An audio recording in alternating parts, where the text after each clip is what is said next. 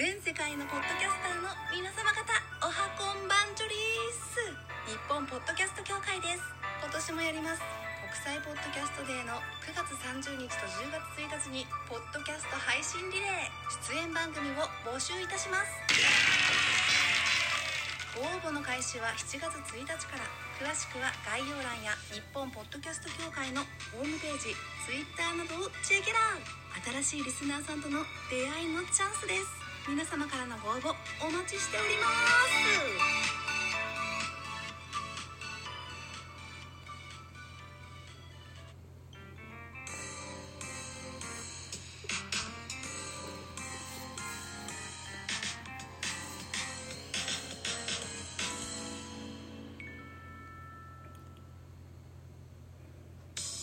はい、皆さんおはようございます。ザボでございます。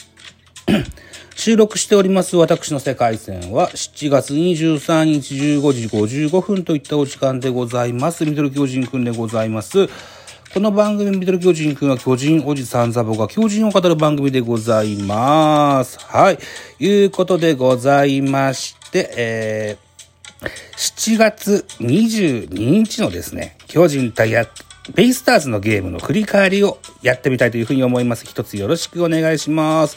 僕の世界線からだから見ると昨日のゲームでございますね。えー、っと、7月の17からですね、えーのゲームが終了後ですね、オールスター休みに入りましてね、えー久しぶりのペナントの再開となったこのゲームでございますが、えー巨人は横浜スタジアムにおきまして DNA 対巨人のおえー2連戦の初戦のゲームの振り返りです。はい。いうことで、巨人8安打、ベイスターズが5安打、結果4対2、巨人の勝利でございました。連敗を5で止めました。といったゲームでございましたね。ペナの再開の開幕投手、山崎伊織が7勝目を挙げました。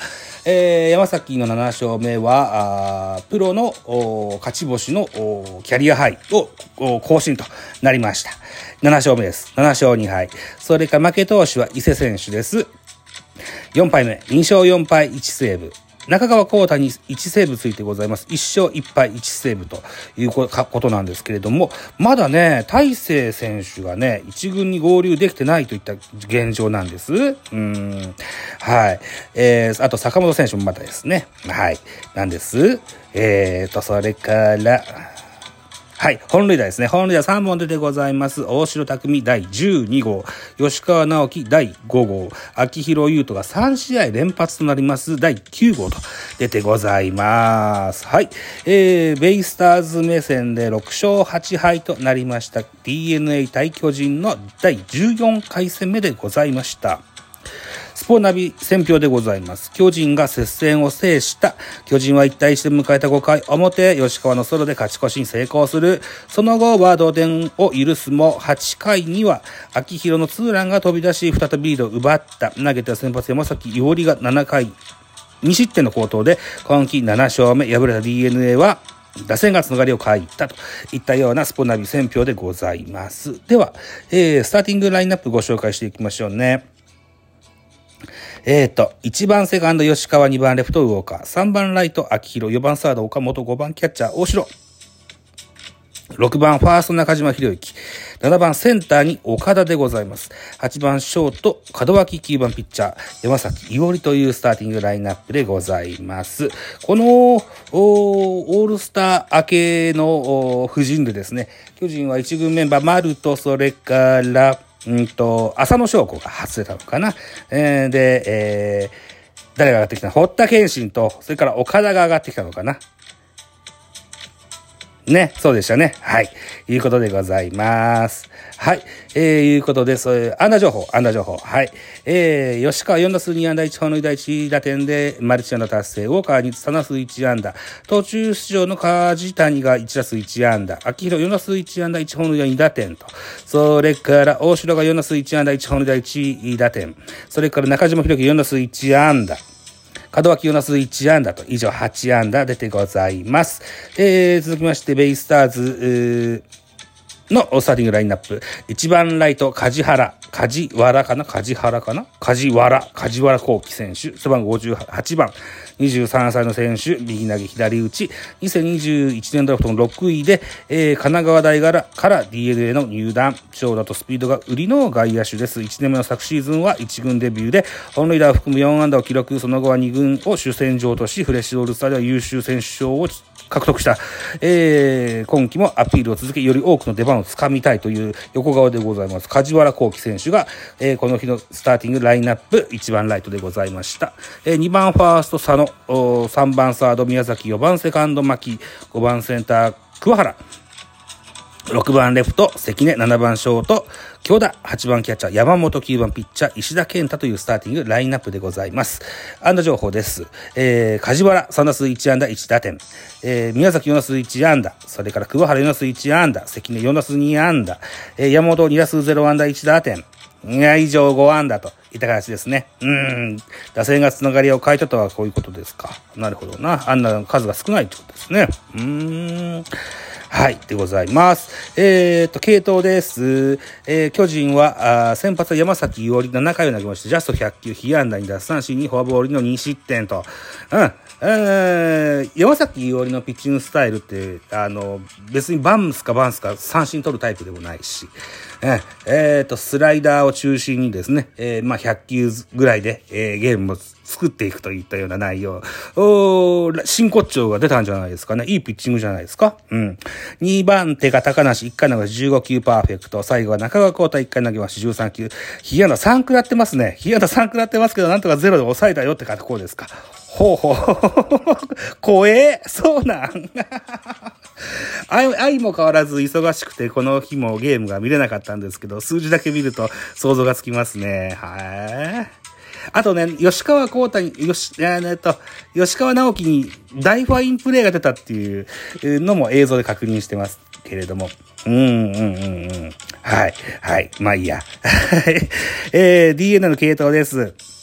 先発、石田健太6回投げまし92球、被安打6奪三振2の2失点。はい。えー、っと、そうか。えー、6回、92球か。うん。まあゲームうまいこと作ったんでしょうね、きっとね。うん。はい。えー、2番手がウェンデルゲン、1回投げし15球、1打三振パーフェクト。3番手が伊勢、1回投げし22球、被安打に1打三振2失点。最後はエスコバー東部長で1回投げし12球、1打三振パーフェクトといった内容。ウェンデルケンにホールドついてございます。巨人は高梨にホールドついてございます。はい、というところですね。じゃあ、得点シーンの振り返り。このゲームゲーム先制者の巨人でございます。えー、2回表、ワンアウトランナーなしから、あ大城匠に、ソロ、ソロホームランが出まして1対0。巨人が先制に成功いたします。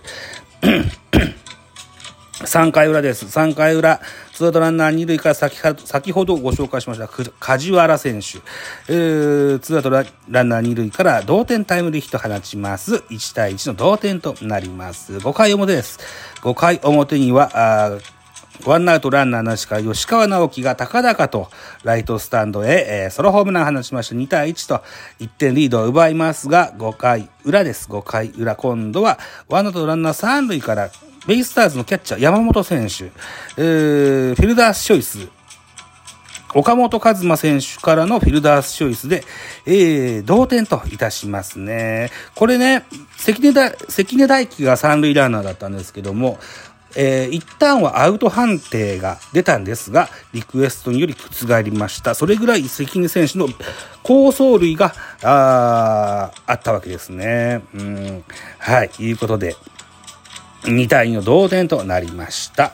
えー、このまま8回まで行きます。8回表でございます。8回表、ワンアウトランナー1塁から秋広優斗。この時にね、一塁ランナー梶谷が出てたんですけども、ダイソーに増田大輝が出てまして、増田大輝が盗塁に成功いたします。ワンアウトランナー二塁となりまして、えー、秋広、ライトスタンドへ、えー、3試合連続となります本塁打。二桁本塁打に大手がかかる第9号を放ちまして、勝負あり4対2、巨人の勝利でございました。はい。このようなゲームだったんですね。えー本当にね、再三再四言ってますけどね、忙しくって野球が見えてないんですよ。いやー、申し訳ないなと思ってて。うん。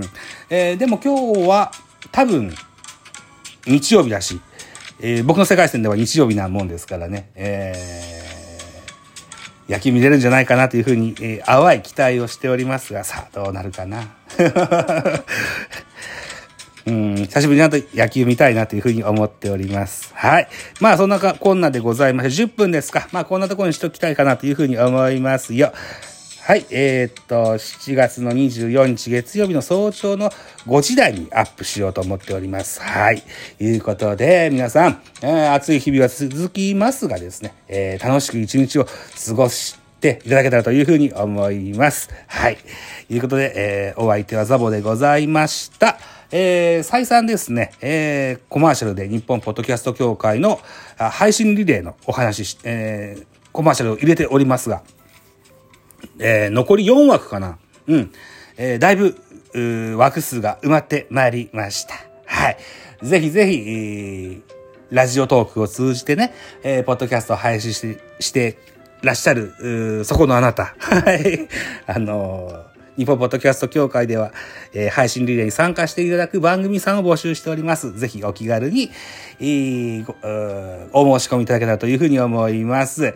えー、応募条件、Google フォームに書いてございますので、えー、ぜひそれをご確認いただけたらというふうに思います。この番組の概要欄にも URL 貼っ付けてございますのでね、ぜひぜひ確認していただけたらというふうに思います。お相手はザボでございました。えー、楽しい一日をお過ごしください。ありがとうございました。